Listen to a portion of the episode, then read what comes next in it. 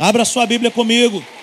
Em Filipenses, no capítulo 2, nós vamos é, fechar hoje essa série de mensagens. E o tema dessa série é Jesus, o nome sobre todo nome. Se você perdeu alguma parte dessa mensagem, Vá lá no YouTube. Se você não é inscrito nas nossas redes sociais, se inscreva. Vá lá no YouTube, tem essa mensagem completa. Coloque essa mensagem para você ouvir. Essa mensagem vai encher o teu coração de uma tal forma que você vai ser altamente transformado. Amém? Abra sua Bíblia em Filipenses, no capítulo 2, no verso 5. Nós vamos fazer a leitura até o verso 11. Está escrito assim: Seja a atitude de vocês a mesma de Cristo Jesus que, embora sendo Deus, não considerou que o ser igual a Deus era algo que devia apegar-se, mas esvaziou-se a si mesmo, vindo a ser servo, tornando-se semelhante aos homens. E sendo encontrado em forma humana, humilhou-se a si mesmo e foi obediente até morte, a morte, e morte de cruz. Por isso, Deus o exaltou à mais alta posição e lhe deu o nome que está acima de todo nome, para que o nome de Jesus se dobre, diga comigo, se dobre, todo joelho nos céus, na terra e debaixo da terra, e toda língua confesse que Jesus Cristo é o Senhor, para a glória de Deus Pai. Amém, querido? Você pode dar um forte aplauso ao Senhor nessa noite pela Sua palavra. O nome de Jesus é o nome que está acima de todo nome. Não há um nome que possa se comparar ao nome de Jesus. Não há um nome. Você pode conhecer a pessoa mais influente nesse mundo, o nome dessa pessoa jamais chegará, sabe, perto do nome de Jesus. O nome de Jesus é um nome que atua aqui e nós podemos orar por uma pessoa lá no Japão e essa pessoa ser altamente abençoada porque o nome de Jesus corre velozmente.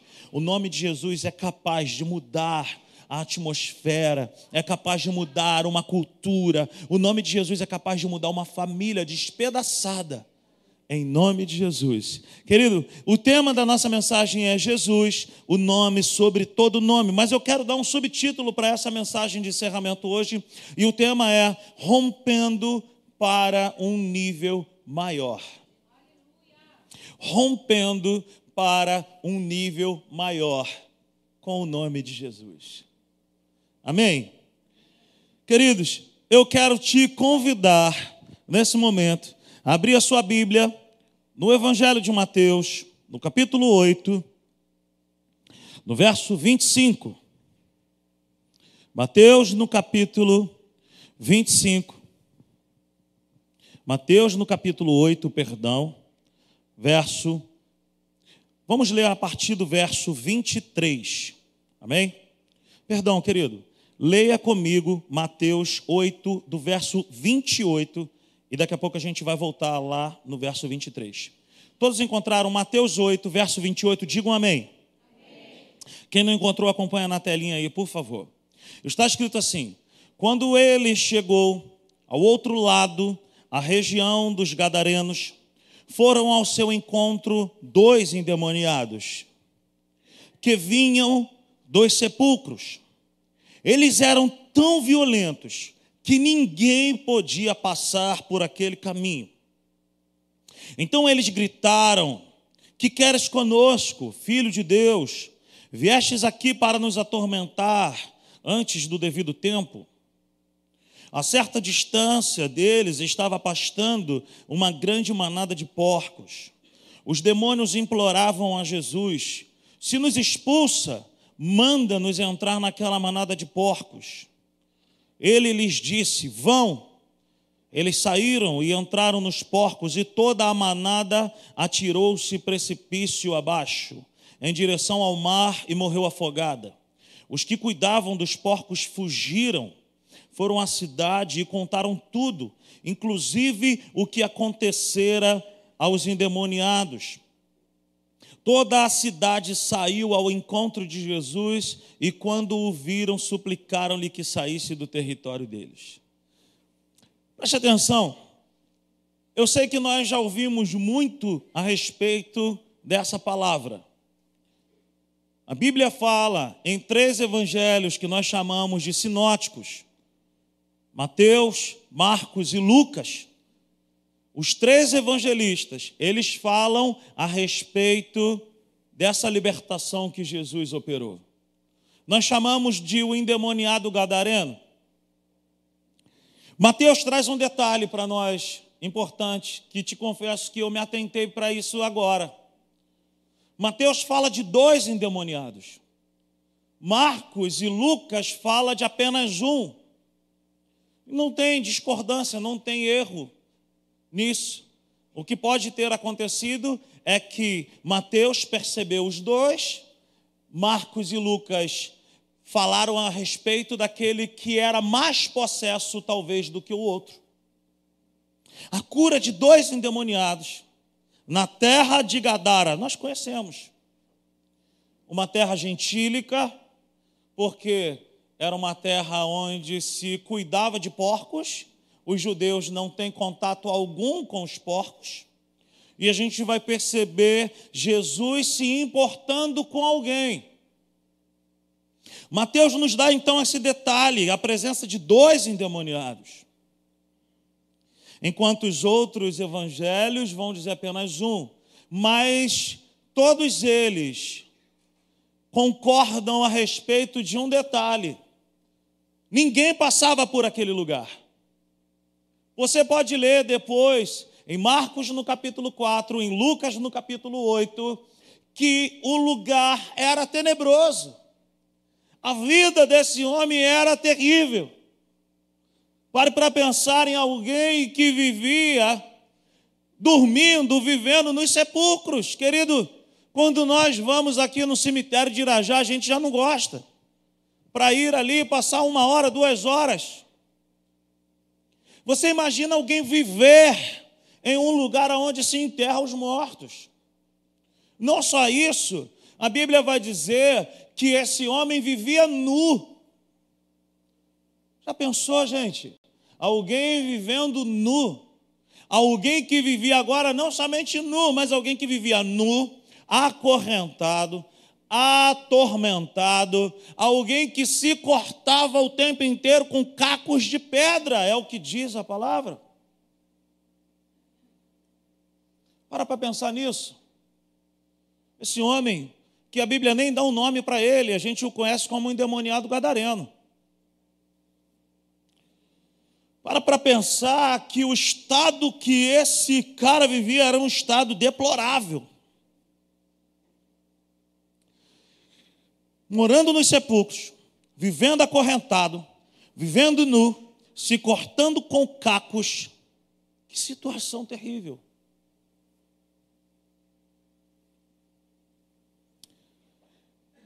O final do texto, em Lucas e em Marcos, vai dizer que ele tinha uma família.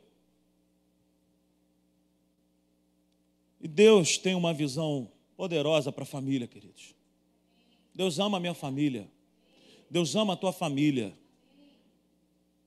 Deus, quando olha para mim e para você, Ele vê família. Pare para pensar que ninguém passava naquele lugar. Qual era a possibilidade de alguém ir para aquele lugar, ajudar aquele homem? que a Bíblia diz que nem muitos homens conseguiam prendê-lo. Tamanha era a violência que agia através dessa história aqui. Eles eram tão violentos que ninguém podia passar por aquele caminho.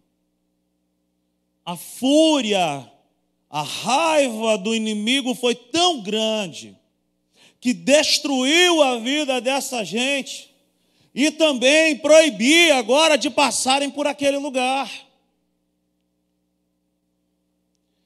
Terrível.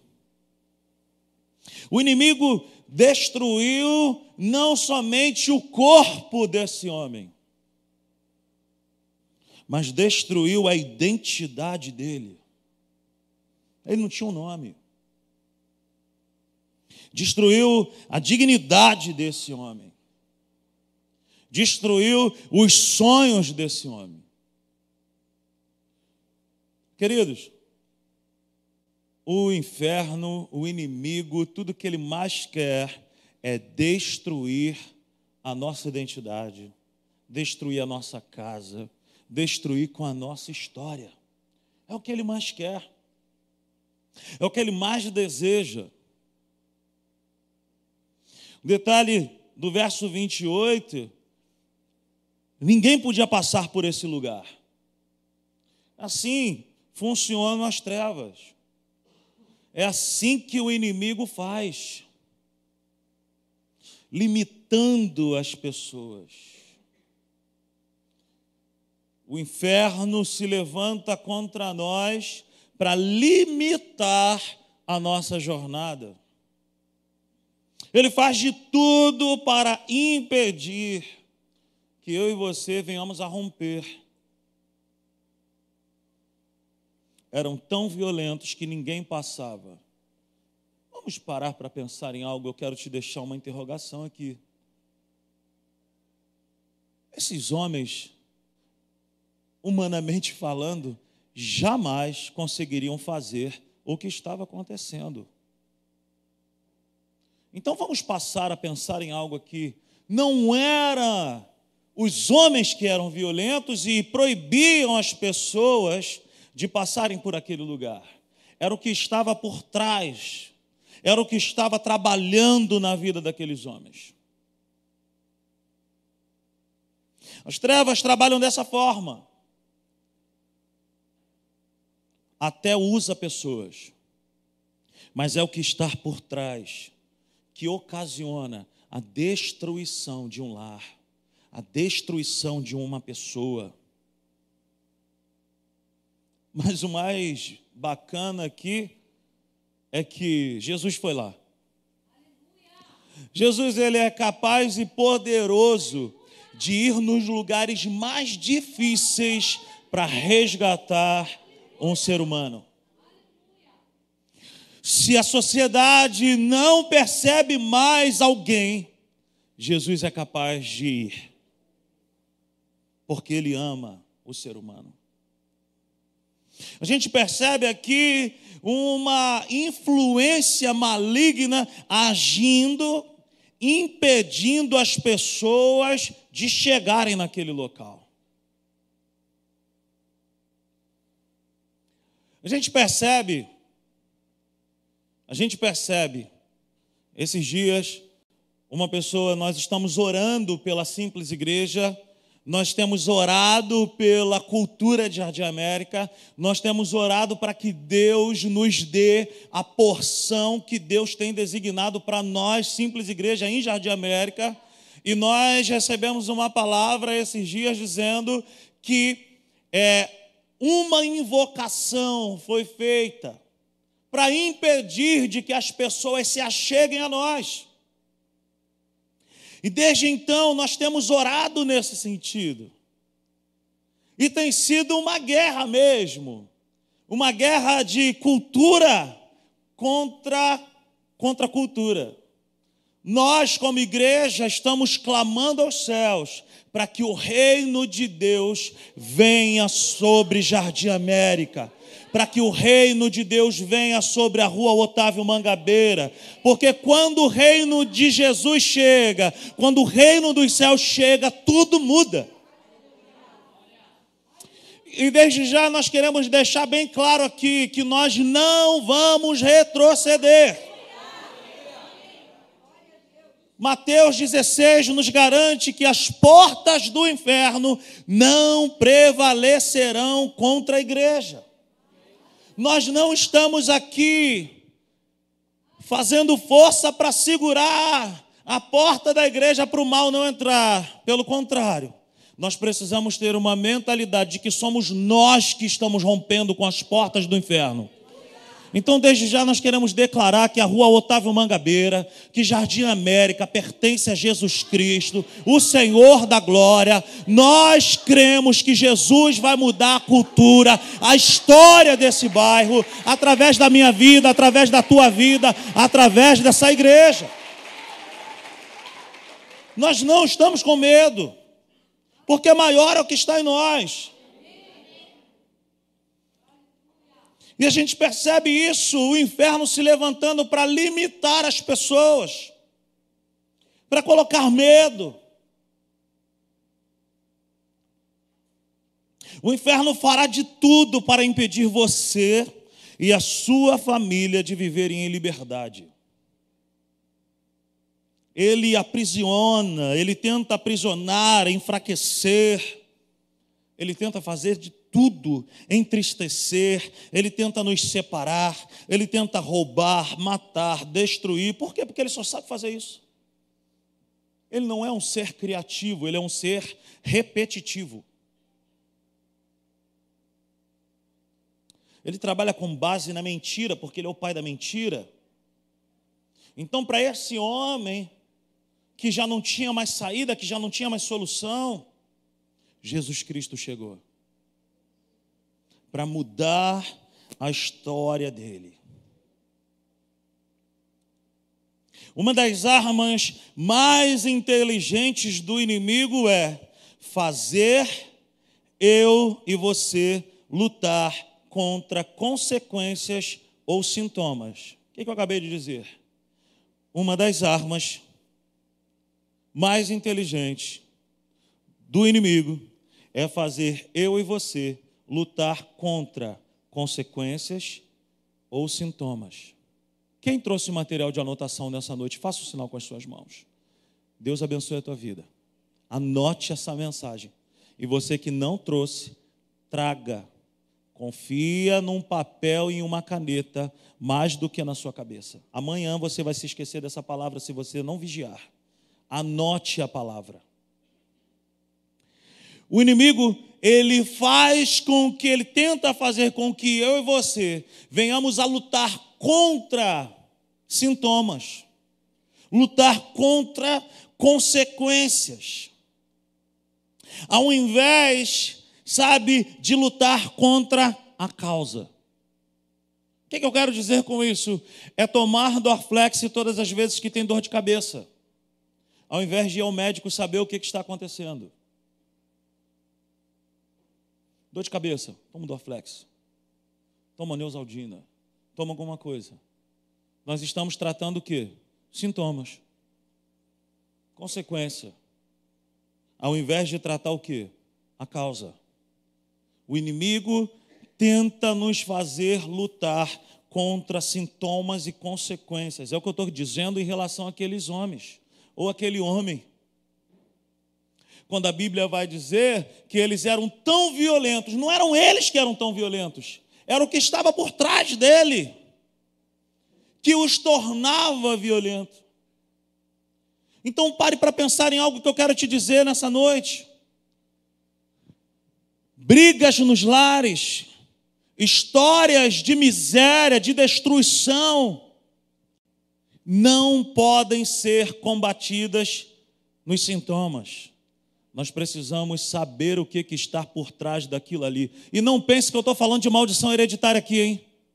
Não estou falando de maldição hereditária. Eu estou falando aqui de saber o que, que está por trás, quem que está agindo ali, contra qual inimigo nós estamos lutando, quais são as suas armas, o que, que eu preciso fazer, qual é o posicionamento que eu preciso tomar para poder vencer essa situação que eu estou lutando. Quem me entende nessa noite, diga glória a Deus. Nós estamos lutando errado às vezes, brigando com pessoas, ao invés de nos impormos contra o inimigo. Famílias quase que acabando, sendo destruídas, relacionamentos, amigos sonhos, projetos sendo destruídos porque estamos tratando sintomas, ao invés de dobrar o joelho e falar contra quem que eu estou lutando, Jesus. O que que ele está fazendo? Abra os meus olhos espirituais, porque eu quero saber quem é esse que Deus vai me colocar de frente, porque assim como o Davi, eu vou vencer esse gigante. Porque quem vai à minha frente é o nome. Abra sua Bíblia comigo em Efésios, no capítulo 6. Efésios, no capítulo 6. Nós vamos ler do verso 10 ao verso 12. Finalmente, Fortaleçam-se no Senhor e no seu forte poder. Vistam toda a armadura de Deus para poderem ficar firmes contra as ciladas do diabo, pois a nossa luta não é contra, mas é contra os poderes e autoridades, contra os dominadores deste mundo de trevas, contra quem? As forças espirituais de quem? Do mal. Querido, não existe uma gota de bondade no inferno. O que ele puder fazer para nos destruir, ele faz. Mas Paulo nos ensina algo aqui que eu queria que você entendesse. Ele nos fala para nós nos fortalecermos no Senhor, para podermos ficar firmes nele contra as ciladas. A tradução dessa palavra no grego é a palavra método. Quais são os métodos que o inimigo tem utilizado contra a nossa vida? Nós jamais venceremos uma batalha sem saber como lutar. Quais são os métodos que ele tem usado? Quais são as artimanhas que ele tem utilizado? Ele é um ser ardiloso, gente. Ele nos faz brigar um contra o outro, enquanto ele joga gasolina na discussão. E ele dá altas gargalhadas ao nosso respeito, dizendo: Eu nem estou aparecendo, mas eles estão se degladiando. Porque ele usa de arapuca, ele usa de artimanhas, ele usa de métodos.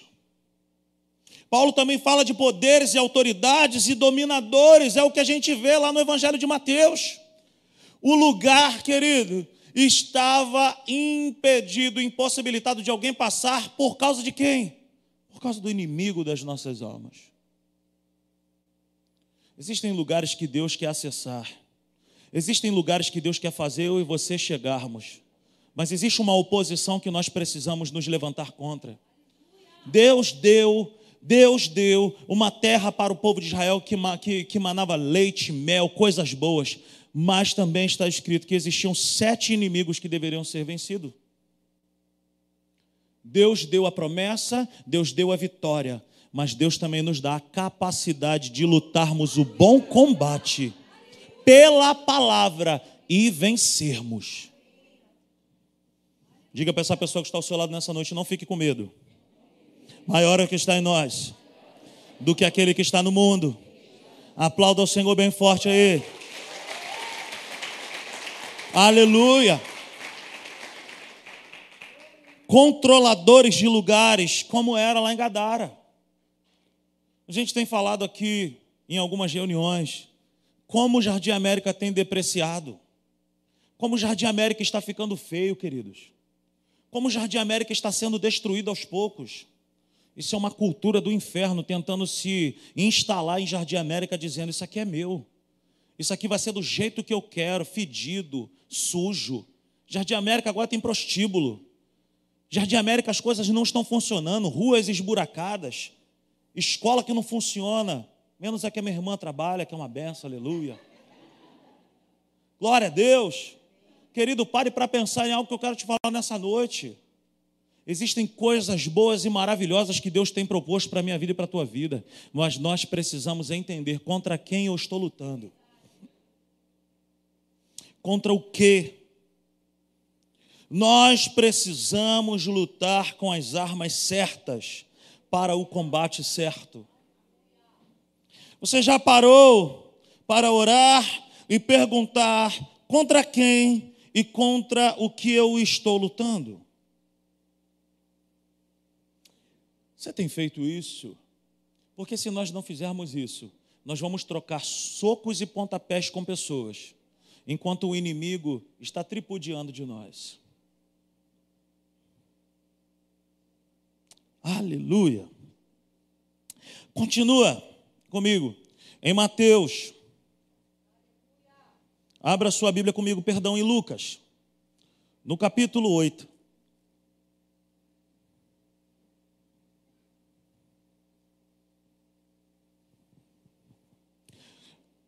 E a gente precisa fazer uma análise aqui bem bacana.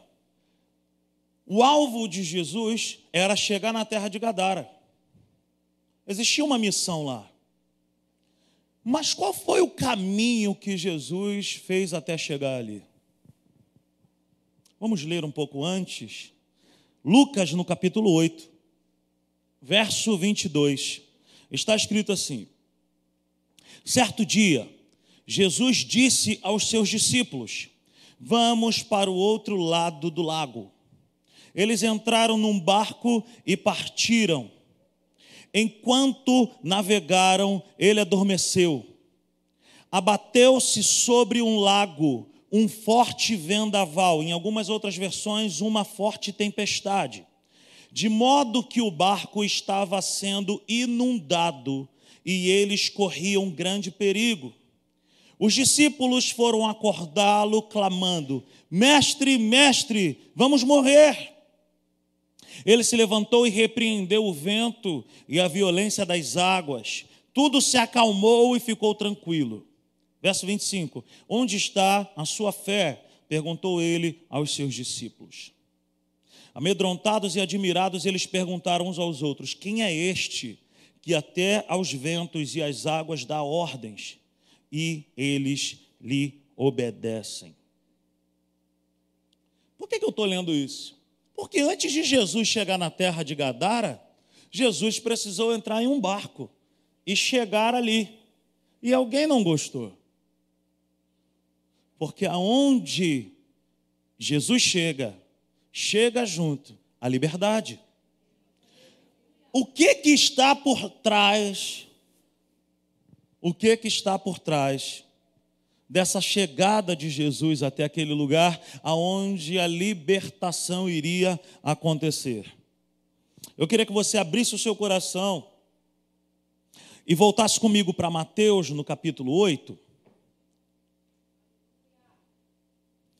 Deixa aí no verso 23 ao verso 27 aberto e a gente vai compartilhar algumas coisas. Mateus, no capítulo 8, do verso 23 ao 27, é o mesmo texto que nós acabamos de ler em Lucas. A Bíblia diz que uma grande, não foi uma pequena.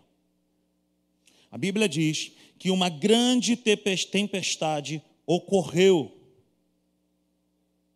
Mas que tipo de tempestade era essa, gente? Atenção para um detalhe que eu quero lhes falar, nos falar nessa noite. Quem estava nesse barco? Alguns ali eram pescadores, acostumados com o lago, que muitas vezes nós chamamos de mar, mas é um lago.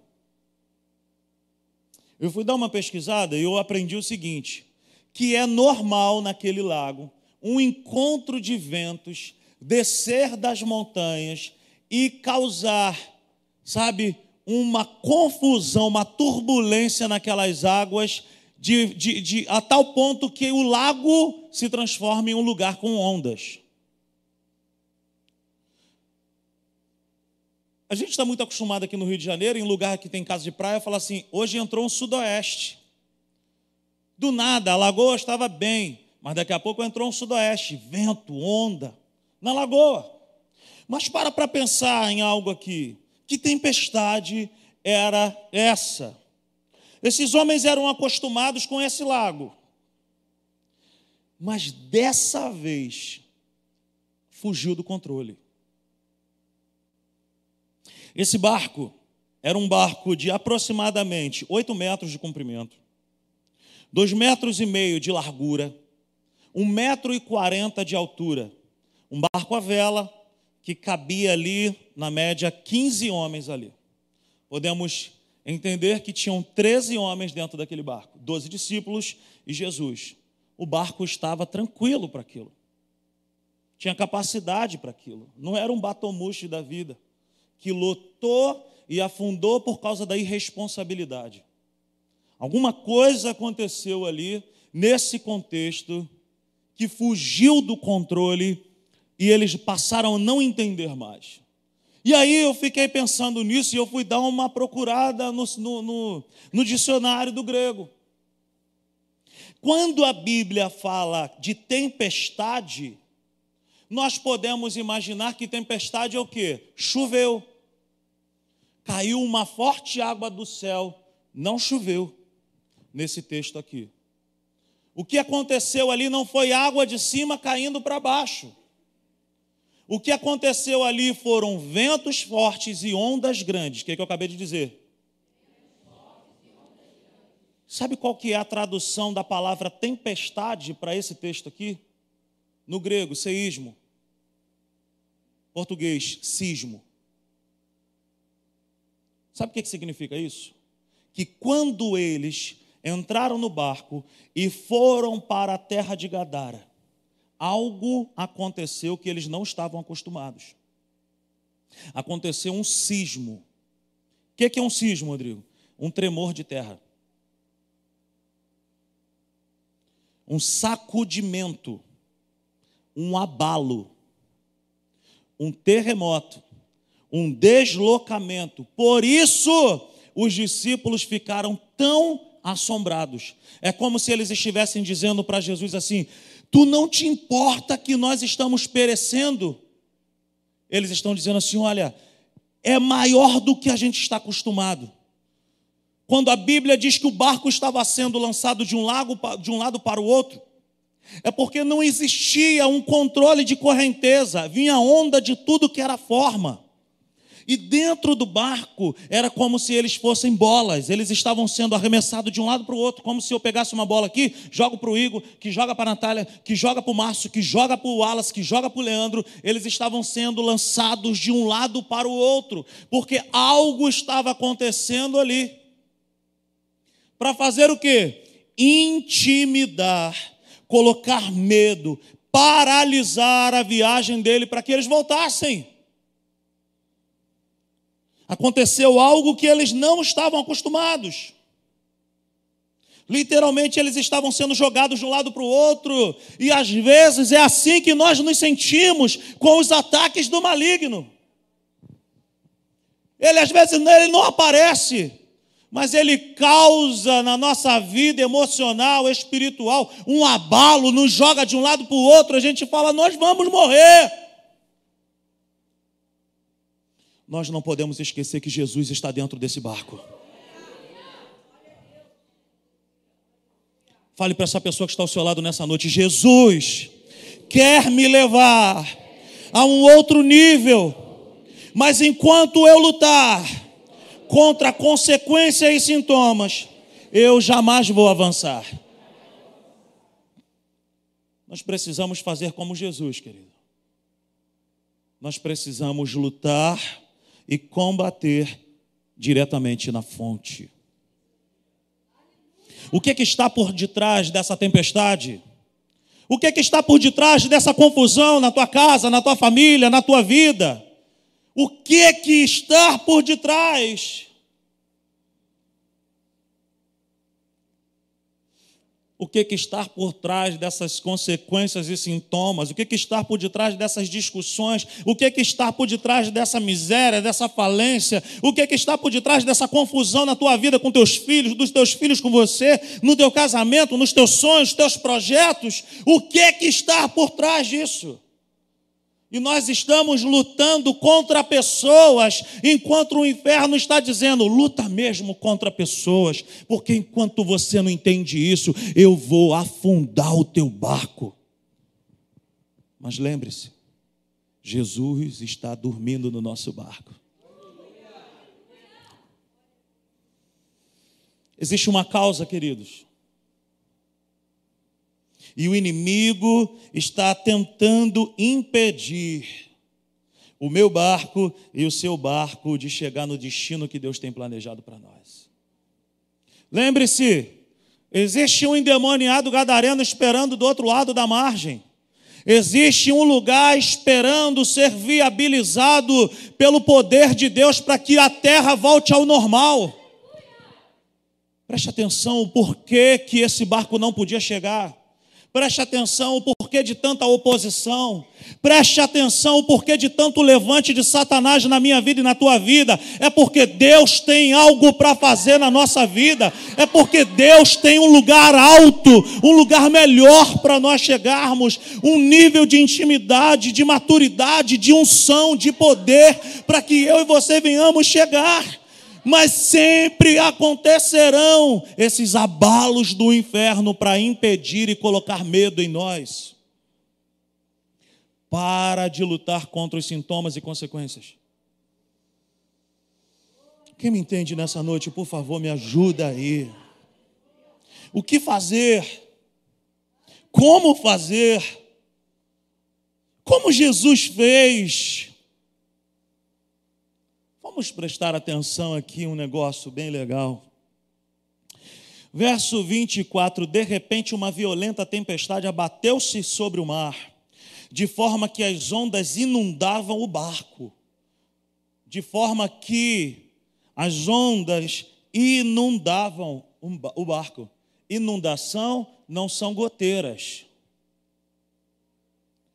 Inundação não é o que nós vemos nessa parede aqui que a gente já reparou, reparou, reparou, reparou, reparou, volta, chove, aparece aquela mancha ali. Inundação, querido, é esse lugar é cheio de água. Água para tudo que é lado. Repare bem que quando os discípulos chamam Jesus, quando os discípulos chamam Jesus, o barco já estava sendo inundado, enquanto Jesus dormia. Preste atenção, verso 25: os discípulos foram acordá-lo, clamando: Senhor, salva-nos vamos morrer. Literalmente eles estão dizendo assim: olha, fugiu do nosso controle, está acontecendo algo que nós nunca vimos e o Senhor não se importa que nós estamos morrendo, o Senhor está dormindo enquanto nós estamos dormindo. Veja bem que Jesus não olha para a consequência. Jesus não dá nem atenção para isso que eles estão falando. Jesus não olha para o barco que está enchendo de água. Jesus não olha para a posição da vela como estava. Jesus não dá atenção para o desespero que esses homens estavam, porque Jesus me ensina e te ensina nessa noite. Se você quiser vencer a tempestade, não olhe para os sintomas, não olhe para as consequências, não olhe para os sintomas, não olhe para as consequências. Olha, repreenda, se levanta, abra a boca para a raiz, a causa, o que está por detrás disso. Olha o posicionamento de Jesus. Senhor, salva-nos, vamos morrer. Ele perguntou por que vocês estão com tanto medo, homens de pequena fé. Então ele se levantou. O que, que Jesus fez? O que, que Jesus fez? Jesus se levantou, querido. Não dá para vencer demônio, não dá para vencer a oposição das trevas sentadinho. Não dá para vencer o inimigo que está tentando nos destruir sentado no banco da praça. Igual Bruno Marrone cantando no banco da praça. Sentado, parado, de boca fechada. Não dá para vencer as oposições do inferno sentado, calado, quietinho. A Bíblia diz que Jesus se colocou de frente e repreendeu a tempestade. Epitimal é o nome da palavra, repreendeu aqui, no grego. Literalmente, Jesus se coloca de frente, lá na polpa do barco, ele olha para a tempestade e ele repreende a tempestade. Jesus se pôs em autoridade contra a causa Jesus se pôs em autoridade contra a causa e repreendeu. A tradução dessa palavra significa: Jesus pôs em ordem. Quantos já não vimos aqui algum filme onde estamos ali diante de um tribunal está maior confusão e alguém bate o martelo e fala: pela ordem, pela ordem. É exatamente isso que Jesus está fazendo. Jesus se colocou diante daquela tempestade e falou assim: para agora, ordem, silêncio. É um termo até mesmo judicial. Jesus se colocou diante da tempestade e Jesus liberou uma sentença, um decreto. ele não discutiu contra o sintoma, contra a consequência, ele foi na raiz. Ele falou para o que estava causando a inundação no barco. Jesus não olha para o barco, vê que o barco está enchendo de água. Ele simplesmente ele fala para quem deveria ouvir. Quem está me entendendo? Pelo amor de Deus. Jesus estava literalmente dizendo: não é desse jeito que a banda toca. Eu sei que eu tenho que chegar lá do outro lado e eu vou chegar do outro lado. A cadeias quebrar. Jesus estava fazendo, sabe o que? Existe uma tradução que chega a ser engraçado. Jesus se colocou diante da tempestade e Jesus fez assim: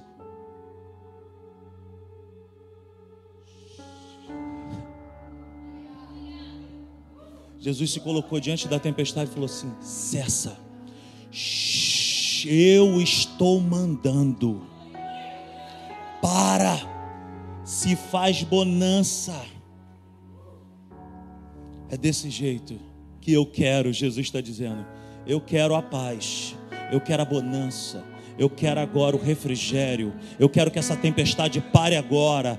Existe um lugar para eu chegar e eu vou chegar. Eu vou fazer o que eu tenho que fazer lá do outro lado. Nada vai me parar. Ei, eu digo para eu e você nessa noite: nada vai paralisar a nossa vida.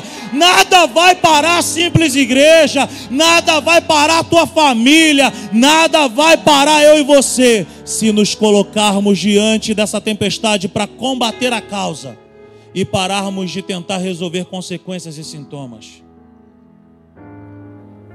Por que tantos problemas nos lares? Por que tantos problemas na vida, no cotidiano, no dia a dia? Porque a gente está perdendo muito tempo discutindo com carne e sangue e Satanás está brincando com a nossa cara. Mas Deus nessa noite levanta uma igreja na unção, no poder, na autoridade para nós nos colocarmos diante dessa adversidade e dizer aí, Satanás, eu já discerni, eu já entendi que é você que está fazendo isso na minha casa, na minha família, nas minhas finanças, no relacionamento com a minha família, com meus filhos.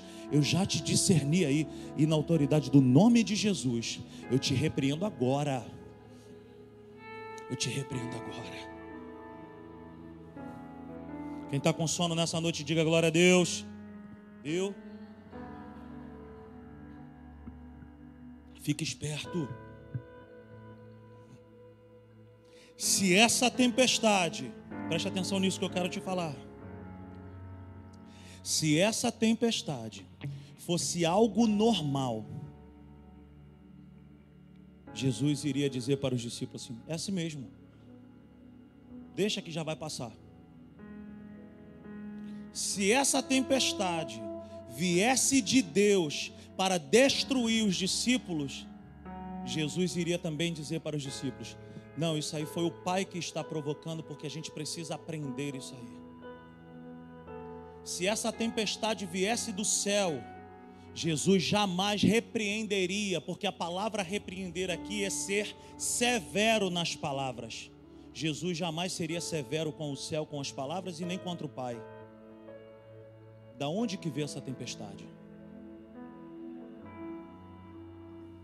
Do inferno para paralisar, para botar medo, para impedir, para parar a jornada que Deus tem para a nossa vida.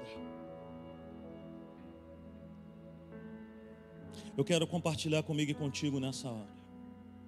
Cinco princípios para nós atingirmos e subirmos, elevarmos o nível e vencermos os nossos combates com o nome de Jesus.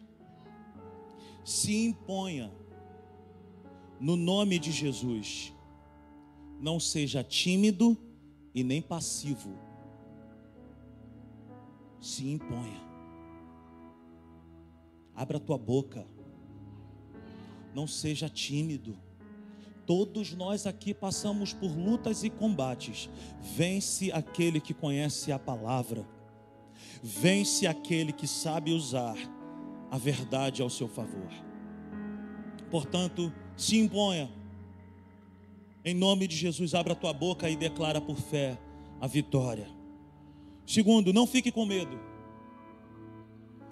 Quem está no barco da nossa vida é maior do que a tempestade. Não fique com medo, quem está no barco é maior. Terceiro, coloque a sua fé e a palavra em ação. Coloque a fé e a palavra em ação. Quarto, repreenda o inimigo. Você tem Jesus ao seu lado. E a palavra de Deus diz em Filipenses que todo joelho se dobrará, toda língua confessará, porque ao nome de Jesus foi dado poder, autoridade. Jesus diz: A mim foi dado todo o poder e autoridade nos céus, na terra e embaixo da terra.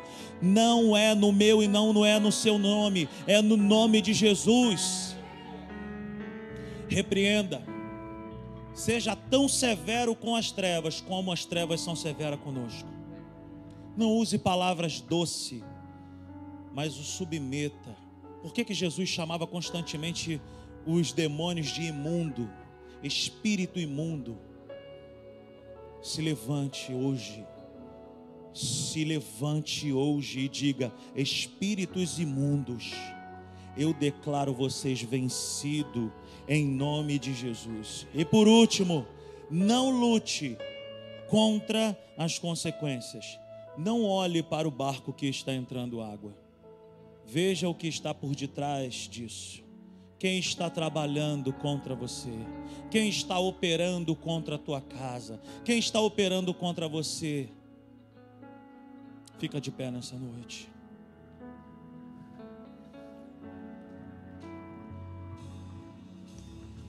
Eu gosto muito de uma parte desse texto do endemoniado gadareno, que é uma promessa para as nossas vidas. Lucas, no capítulo 8. Lucas, no capítulo 8. No verso 35. Lucas 8, verso 35.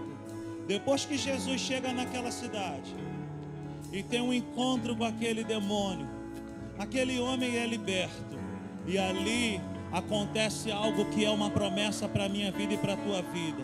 Talvez você se sinta assim, perturbado, atribulado, talvez o inimigo tenha se levantado contra a nossa casa. Mas olha o que, é que diz no verso 35: depois que esse homem foi liberto, e o povo foi ver o que havia acontecido. Quando se aproximaram de Jesus, viram que o homem de quem havia saído os demônios estava assentado aos pés de Jesus.